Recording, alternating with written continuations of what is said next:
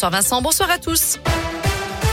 À la une, première discussion entre Emmanuel Macron et Vladimir Poutine. Une heure et demie d'échange au sujet de la guerre entre l'Ukraine et la Russie. Le président russe a confié vouloir la reconnaissance de la Crimée. Pour lui, le règlement du conflit passe par la neutralité et la démilitarisation de l'Ukraine.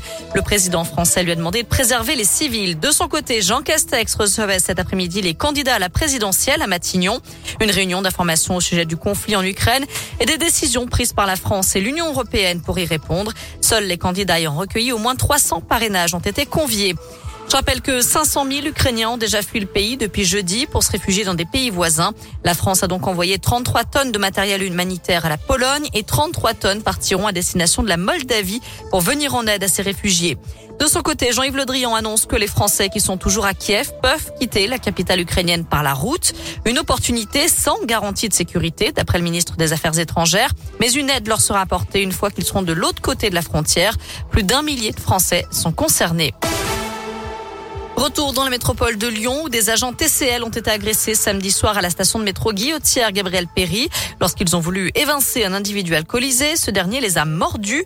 Le suspect, un SDF de 36 ans, a été placé en garde à vue. Il dit ne pas se souvenir. Il devait être présenté aujourd'hui au tribunal en vue d'une comparution immédiate.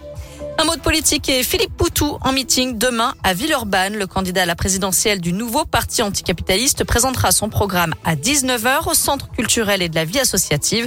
Pour le moment, il lui manque 257 parrainages pour valider sa candidature. De son côté, Emmanuel Macron annule son meeting prévu samedi à Marseille pour se consacrer bien sûr à l'Ukraine.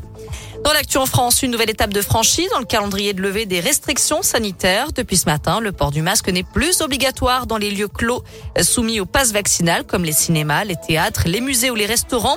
Par contre, il reste obligatoire dans les transports, les magasins, les entreprises et les services publics. Un seul test est désormais nécessaire quand on est cas contact et vacciné.